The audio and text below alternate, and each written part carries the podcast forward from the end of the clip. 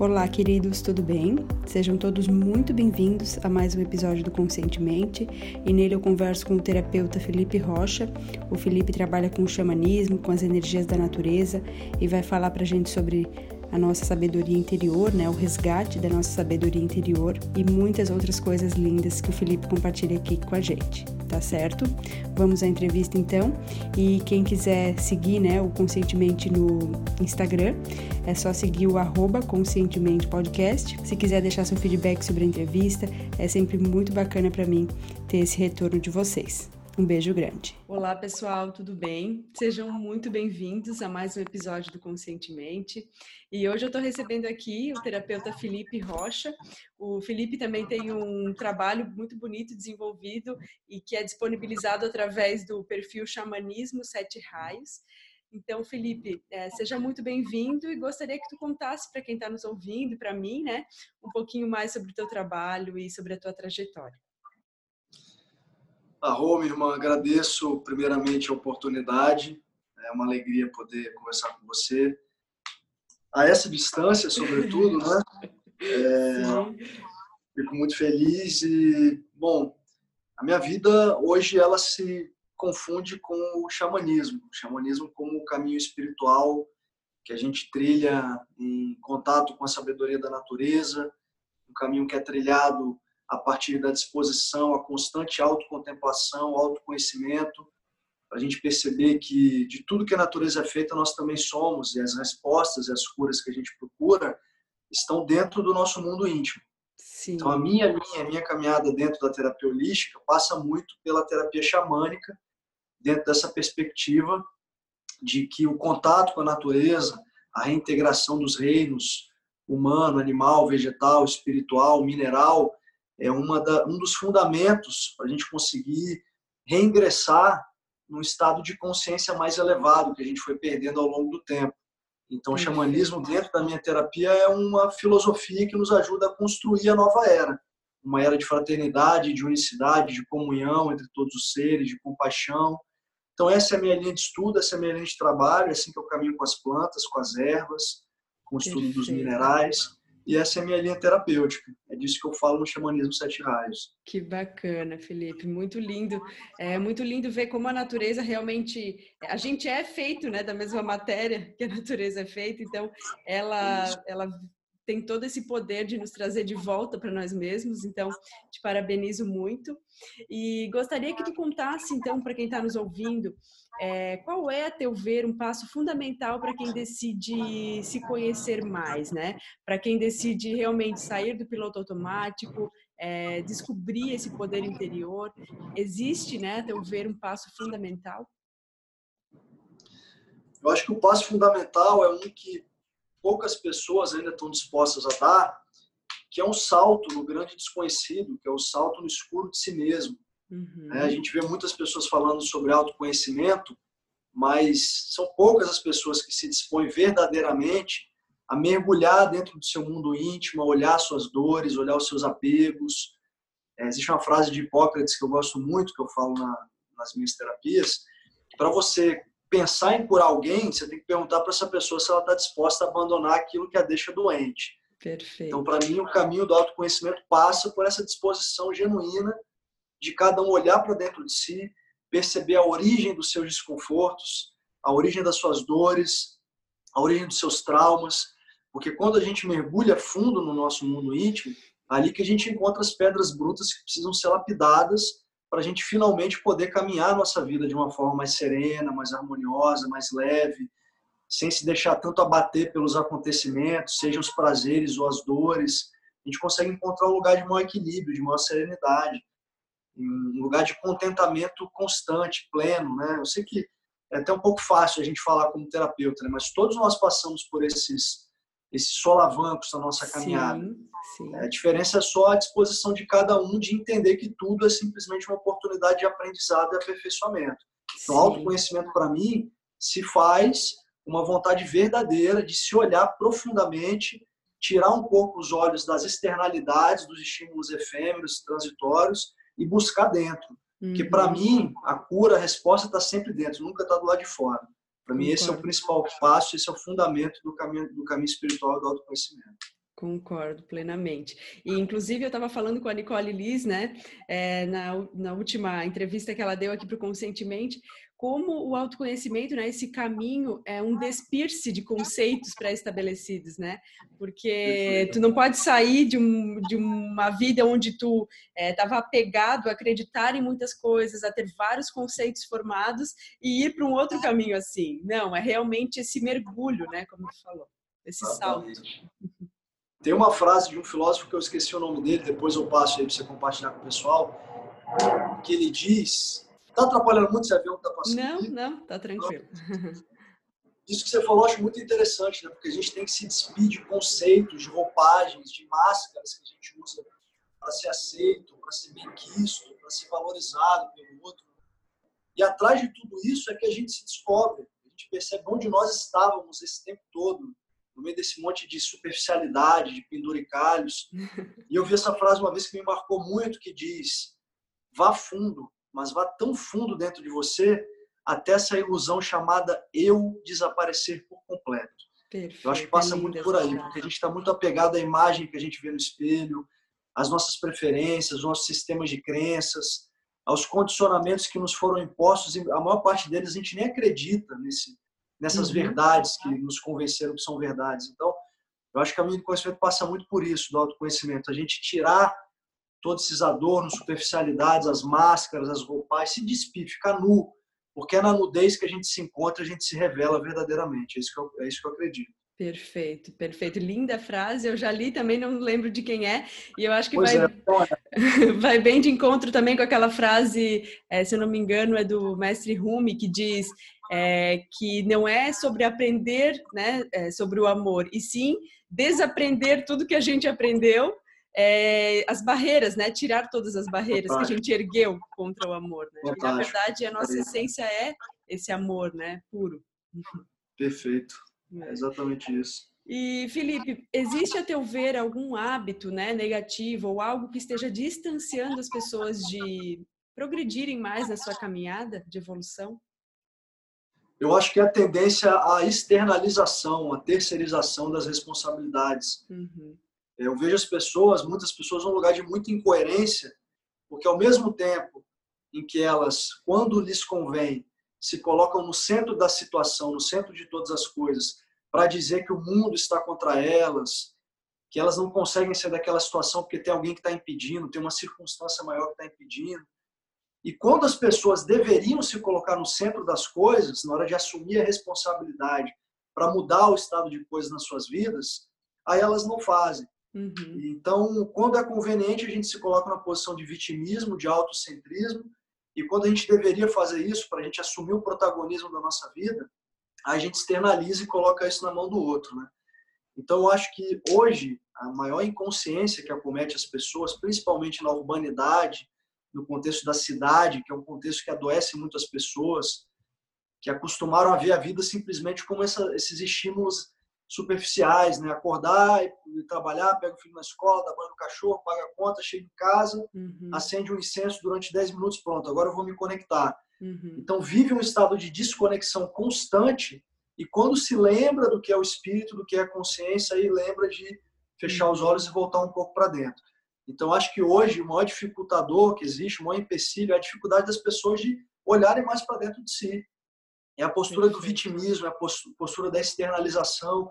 Ou alguém está impedindo que eu chegue onde eu tenho que chegar, ou é um Deus que está do lado de fora, que não está ouvindo as minhas preces, não está me ajudando a chegar onde eu quero chegar. E as pessoas perdem a oportunidade de olhar para dentro de si e perceber que nós somos os únicos responsáveis pelas nossas dificuldades, pelos nossos empecilhos, e da mesma maneira nós somos os únicos protagonistas e detentores das respostas das curas que a gente precisa para chegar onde o nosso espírito quer chegar. Incrível. Então, enquanto as pessoas continuarem olhando para fora, a cura, a resposta, a satisfação, o contentamento vão estar sempre longe, vão estar sempre distantes. As pessoas estão muito acostumadas, mal acostumadas, a colocar sempre além, fora, uhum, num pedestal, uhum. num templo, numa igreja, num guru, uhum. no chefe, num, num familiar, a responsabilidade pela sua satisfação. Perfeito. Então, é, esse eu acho que é o grande problema hoje, né? Que a gente está tentando mudar. Incrível, Felipe.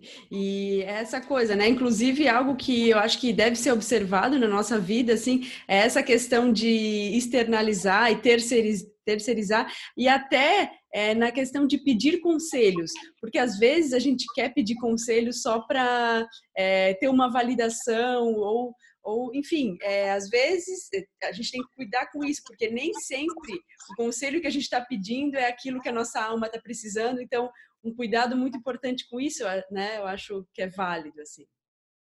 Perfeito, porque eu, eu, concordo com você, minha irmã, porque eu vejo que às vezes essa ânsia por pedir o conselho, pedir uma resposta, pedir uma orientação, a gente acaba assumindo um caminho que não é o nosso é aquilo que o Carlos Castaneda fala: o caminho é só um caminho. Se o caminho não lhe faz sentido, assuma um outro caminho, busque o seu próprio. Uhum. E muitas pessoas nessa postura de externalização ou de tentar encontrar muletas, pontos de apoio, é, numa falsa sensação de, de conforto, uhum. acabam sempre terceirizando e colocando as esperanças, colocando a sua é, a solução para os seus problemas aparentemente na palavra, na orientação de um mestre, de um uhum. amigo, de um familiar. Uhum, uhum. E aquilo que vai ser compartilhado é simplesmente a verdade e a visão da outra pessoa. É. Sim, não vai corresponder sim. muitas vezes com a vontade do nosso espírito. Sim. Então acho que não dá para terceirizar essa responsabilidade, tem que ter um momento de mergulho interno, da gente olhar para dentro de si e perceber qual é a real vontade do nosso espírito.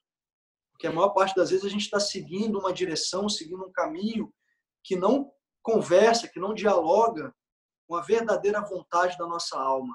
E é por isso que a gente fica naquele lugar que é o conflito entre a insistência e a persistência. Uhum, a gente está uhum, insistindo uhum. num caminho que não é nosso, uhum. porque a gente está ouvindo excessivamente conselhos que vêm do lado de fora, que estão em livros, que estão em certificados. Quando, na minha, na minha opinião, a persistência do caminho espiritual é o constante mergulho dentro de si próprio, porque aí as respostas começam a aparecer lentamente e você vai encontrar o seu caminho, que não é o do outro, é o seu. Exatamente. E se ali na frente deixar de fazer sentido, você toma um outro caminho também, não tem problema nenhum, mas que seja o seu. Isso e seja mesmo. aquele que conversa com a sua verdade, com a sua essência. Isso mesmo. Não ter essa preguiça de pensar por si próprio, de se questionar, é né? É, com certeza é importante, às vezes, ouvir pessoas que, né, é, de alguma forma nos inspiram ou é, que possam fornecer para a gente um ponto de vista, mas não colocar toda essa responsabilidade, né? Bem como tu falou, do protagonismo. Então, não colocar toda essa responsabilidade é, pelo nosso caminho, que é só nossa, né, num agente externo a nós. Perfeito. Eu acredito o seguinte: ouça as vozes de todos que, que estão à sua volta, mas atenda ao chamado unicamente da sua própria voz. Perfeito. Então a gente ouve o outro para poder chegar a uma conclusão sobre si próprio. Né? A gente ouve, pega essas referências de gurus, no bom sentido da palavra, aquele que mostra a luz, que mostra o caminho, de amigos, de orientadores, de professores, de familiares.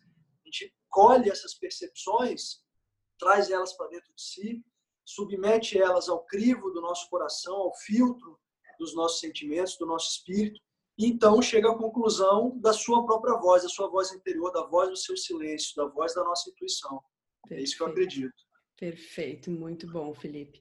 Então, já que a gente falou de um hábito negativo, né? É, existe, a teu ver, algum hábito positivo que pode contribuir bastante, né, para essa caminhada de evolução e de autoaprimoramento?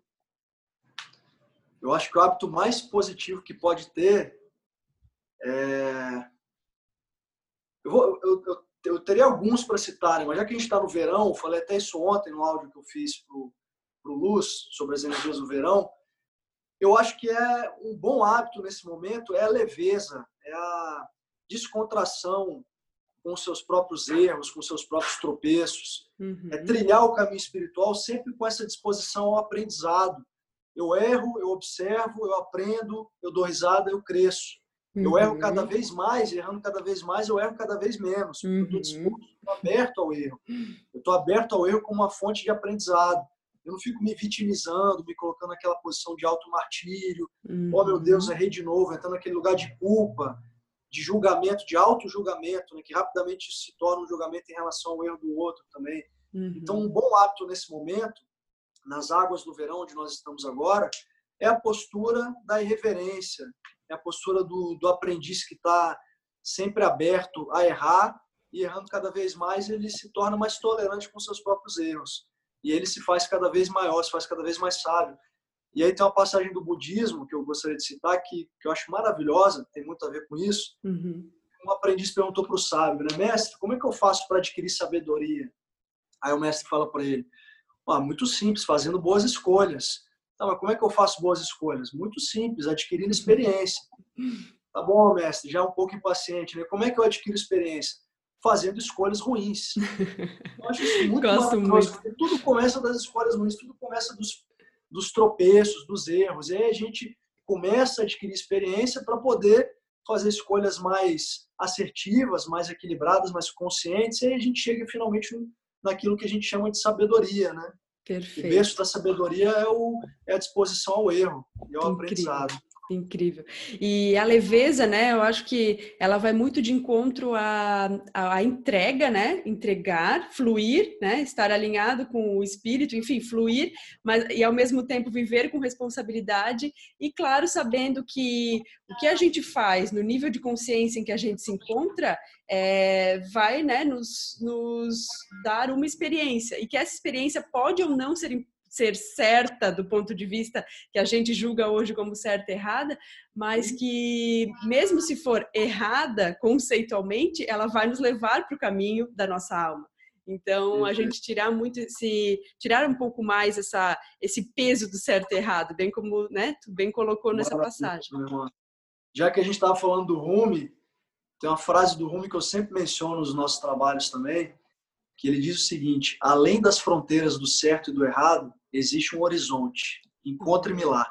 Olha só. Simples assim. Que lindo. Então, que a gente possa transpor as barreiras do que supostamente é certo e errado e perceber que, às vezes, aquilo que aparentemente é errado para o outro, ou até para nós mesmos, no filtro das nossas referências, é exatamente o caminho que vai nos levar à certeza da nossa alma, do nosso espírito. Uhum. A gente sair um pouco do preto e branco e chegar um pouco na paleta cinza, que é a integração dos opostos, que na verdade são complementares, não são opostos. E nesse lugar de harmonia, de comunhão entre uma coisa e outra, entre dois extremos, a gente chega no equilíbrio. A gente chega na afinação perfeita do nosso ritmo interno. Perfeito. Isso que eu acredito. Incrível, Felipe. E Felipe, eu gostaria que tu compartilhasse conosco qual foi o melhor conselho que tu já recebeu na vida. Claro, a gente até colocou antes, né, a questão do conselho como algo importante a ser é, não assim rechaçado, mas sim observado, né? Se a gente não está passando a responsabilidade da nossa vida é, para alguém tomar uma decisão, né, pela gente, mas no sentido assim, um conselho ou uma orientação que foi importante, é, de, inclusive de algum mentor espiritual. Bom, primeiro, se me permitir falar dois, claro. Mas o primeiro eu não lembro quem me falou isso, mas já ouvi isso algumas vezes. É duvide de tudo, inclusive disso que eu estou falando para você agora. E hoje eu acho muito importante a gente se colocar nessa posição de criticidade, de dúvida, porque é a dúvida que nos leva às afirmações mais assertivas para o nosso próprio caminho, né? Uhum. A gente não tomar tudo como verdade, porque as verdades que a gente encontra por aí são só pequeninas verdades, né? aquela verdadezinha com V minúsculo. A verdade maior, ela está além da preferência, está além das palavras, está além dos sistemas de crença de qualquer ser humano, de qualquer religião. Então, me coloco sempre nessa postura de não resistência, uhum. mas de criticidade, de passar tudo pelo crivo, como eu falei, pelo crivo do meu coração, passar tudo pelo filtro do meu espírito, para eu perceber se aquela verdade do outro ressoa com a minha caminhada, ressoa com a minha essência, se aquilo faz sentido para mim ou não. Eu sempre começo os cursos que eu dou sobre xamanismo dizendo: aqui não tem verdade nenhuma. A minha missão é compartilhar a minha verdade, a minha pequenina verdade. Se alguma única palavra que eu compartilhar aqui fizer sentido para você, minha missão foi cumprida. Eu não tenho pretensão de compartilhar a verdade absoluta, porque eu estou muito longe de conhecer qualquer verdade. Uhum. Então, duvide, duvide dos mestres, duvide dos gurus, do que você lê em livro, porque é aí que a gente vai construindo as nossas próprias respostas, né? Sem dúvida. E o segundo conselho é esteja sempre disposto a caminhar ao lado das pessoas, porque quando a gente se coloca ao lado das pessoas, nem a gente é maior do que elas, nem elas são maiores do que nós. Sim. Que é uma frase que eu também já li uma vez, que diz o seguinte, né? não caminhe à minha frente, porque talvez eu não esteja disposto a segui-lo. Não caminhe atrás de mim, porque talvez eu nem tenha vontade de liderar você. Caminhe ao meu lado e a gente vai se ensinar mutuamente. Que então, seja um mestre, seja uma pessoa que supostamente você acha que está num nível muito inferior de você, que isso é uma grande ilusão, uma grande bobagem, uhum. se dispõe a caminhar ao lado dessa pessoa. Porque certamente você vai ter muito a ensiná-la e vai ter, e vai ter também muito a aprender com ela. Que lindo, muito lindo. São esses dois conselhos aí. É, e eles se, muito legal. E eles se encontram também, né, nesse sentido de que, é, como tu falou, tu não quer convencer ninguém, né? Tu simplesmente quer passar a tua verdade e se uma palavra ressoar, né, é, no espírito da outra, se tu ajudar ela a relembrar do poder que existe dentro dela, né, é, já vai ter sido muito válido. Então, caminhar ao lado das pessoas é muito lindo. Bem legal. E é muito bom para a gente, né, minha irmã, falando como terapeuta, pelo menos para mim, né, me diz para você, é, é reconfortante até em certa medida a gente já quebrar essa barreira logo de cara, numa, numa terapia, numa conversa. Olha só, eu não estou aqui para salvar você não, viu? Não Sim. tem esse poder, eu estou tentando me salvar até hoje. Sim. Então vem do meu lado, vamos junto, eu tenho certeza que a gente vai trocando experiência, a gente vai poder ensinar muito um para o outro. E o meu papel como terapeuta é simplesmente tentar abrir um caminhozinho no meio do emaranhado de, de emoções, de questionamentos, de vitimismo, de apego, de dores da pessoa, para que ela encontre dentro de si uhum, uhum. as pérolas que ela, que ela achava que estavam perdidas, mas que na verdade estavam só escondidas no meio desse monte de coisa, né? e assim cada um encontra o seu próprio mestre, encontra o seu próprio curandeiro, e para de terceira, terceirizar essa responsabilidade em cima de terapeutas, de professores, quem quer que seja. Muito lindo. Eu também acho isso bem reconfortante. E um dia eu participei de uma imersão onde né, os facilitadores falavam que os terapeutas, na verdade, são grandes lembradores. Eu só, né, a gente só vai ajudar é, o outro a lembrar de quem ele já é, né, a lembrar da centelha divina que já, já habita né, dentro dele. É então, somos os lembradores. Maravilhoso, gostei dessa. É. Somos lembradores. e Felipe, existe algum pensamento, algum ditado que te inspira no dia a dia, né? Tu já compartilhou frases e pensamentos maravilhosos aqui na entrevista, mas tem um assim que realmente é uma referência para ti? Olha, eu gosto muito de aforismos e citações antigas, assim, então é difícil para mim escolher um, viu?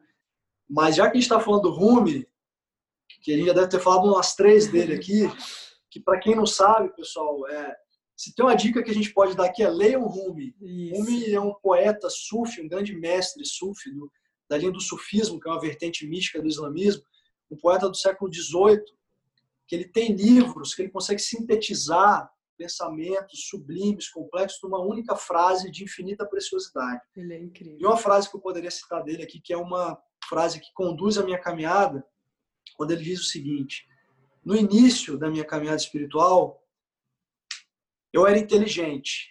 E inteligente eu queria mudar o mundo. Hoje, na minha caminhada espiritual, eu prezo a sabedoria.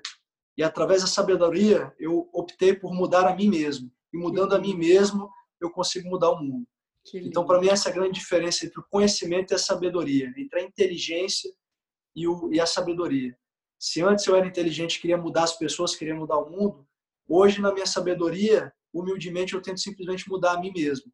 Porque aí eu consigo mudar o outro, até finalmente eu perceber que o outro nem mesmo existe, né? O outro é só um reflexo de mim mesmo. Uhum. Então, se eu me mudei, o outro mudou, consequentemente, o mundo inteiro mudou também, respondendo à minha mudança. É Perfeito, é maravilhosa, maravilhosa. Gratidão por compartilhar aqui. Oh, meu irmão, agradeço. e Felipe, existe algum livro que tu gostaria de deixar, né, para quem está nos ouvindo? Eu geralmente peço, né, para o entrevistado um só livro para realmente mostrar que tenha sido uma obra, é, né, algo que realmente impactou, né, na vida dessa pessoa.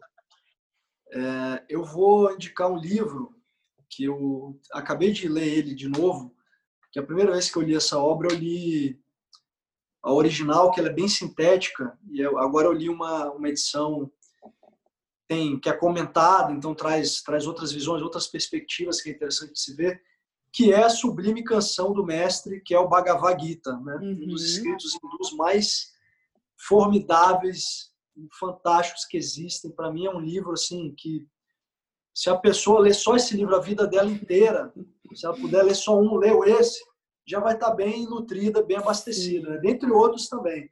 Mas como eu acabei de ler ele de novo agora, assim como Caibalion, como Dao De Jing, uhum. do taoísmo, mas é um livro que cada vez que você lê, você encontra mais uma preciosidade que estava escondida naquelas páginas. Então é o Bhagavad Gita, que a Bruna escreve, né, porque o termo é, é hindu, Sim. É, que é a sublime canção do mestre, né, que é o diálogo do príncipe Arjuna com Krishna, que é a própria encarnação, representação do eu supremo, eu divino, eu superior. Então, uma conversa, um diálogo, como a gente está conversando aqui agora, que daquela conversa você extrai milhares, milhões de aprendizados para sua vida. É uma sublime canção mesmo esse livro. Então, essa é a indicação que eu dou hoje. Incrível, obrigada por compartilhar conosco. Eu adquiri ele recentemente, tenho, eu estou terminando outros livros, mas eu não estou me aguentando de curiosidade e abro ele de vez em quando, mas eu tenho certeza Depois que... você me fala, porque é maravilhoso. Sim, muito rico. É, Felipe, então finalizando esse bate-papo, né, que para mim está sendo incrível, estou adorando muito conhecer teu trabalho, conhecer né, o ser que habita aí, né, o teu corpo. Mas é, gostaria que tu falasse para a gente quais são os, os, melhores contatos, assim, como as pessoas que estão nos ouvindo podem te encontrar, enfim, deixar tuas, os teus links e contatos. Maravilha, minha irmã. O, o ponto de contato mais, mais fácil para a gente é o Instagram mesmo, né? Porque lá no uhum. Instagram a gente coloca a agenda dos nossos eventos, dos cursos, das cerimônias, das rodas de conversa sobre xamanismo lá no destaque fica toda a agenda atualizada. E aí manda mensagem, pode mandar mensagem pela página, tem o, o WhatsApp lá do nosso grupo também, que eu, a Yasmin, o Maurício, a gente responde. E esse, esse canal fica aberto para a gente falar sobre xamanismo, para a gente se encontrar nos cursos, se encontrar nas cerimônias. É isso que a gente quer fazer, ainda mais agora no verão, né? É encontrar pessoas que estejam dispostas a encontrar sua própria essência a partir do xamanismo, colocar para fora de novo a sua criança interior, enxergar a vida com encantamento, com deslumbramento, enxergar a vida mais colorida. E é isso que o xamanismo oferece. O xamanismo não é nada complexo que vai levar você em direção a alguma coisa que você não conhece. Ele vai só trazer você de volta para casa. O xamanismo é um caminho de volta para as origens. A natureza nos ensina que a gente veio de lá, estamos aqui e retornaremos para lá daqui a pouco, desse ciclo infinito da consciência. Então é xamanismo sete raios, Lá tem o site também, xamanismo7reais.com.br e por lá a gente se encontra. Perfeito, perfeito, Felipe. Então, gratidão, né, pela tua presença aqui hoje. Quero desejar muita luz, muito sucesso na tua caminhada, que tu possa continuar teu lindo trabalho, né, de despertar da consciência através do xamanismo. E eh, quero que você saiba que está sempre, é, as portas aqui do Conscientemente estarão sempre abertas para ti. Ô, minha irmã, agradeço muito, agradeço, Bruna, Bruna agradeço conscientemente, agradeço o Luz, que é, foi o aplicativo que nos uniu, né, Sim. a partir da Nicole, esse Sim. encontro de uma família cósmica. Então, minha irmã, agradeço muito a oportunidade. É só a primeira vez de muitas, eu tenho certeza. Com certeza. A gente vai se encontrar virtualmente e também vai se encontrar pessoalmente. Com e certeza. seguimos juntos essa caminhada. Muita honra, muita gratidão, muita reverência. Gratidão. Tudo de bom, Felipe. A gente se vê.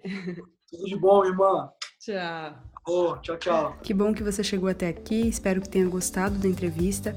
Se você quiser conhecer um pouquinho mais sobre o meu trabalho, sobre os serviços né, que eu ofereço, é só entrar no www.conscientementepodcast.com.br. Lá tem todas as entrevistas, todo o conteúdo disponível no Conscientemente e tem também toda a descrição dos serviços que eu ofereço, tá certo? Quem quiser conhecer o Instagram do Conscientemente, que não esteja seguindo lá ainda, é só procurar por Conscientemente Podcast. E se você quiser deixar um direct, é, vai ser bem legal é, ter um pouquinho mais de contato com você, tá certo? Um beijo bem grande e uma ótima semana.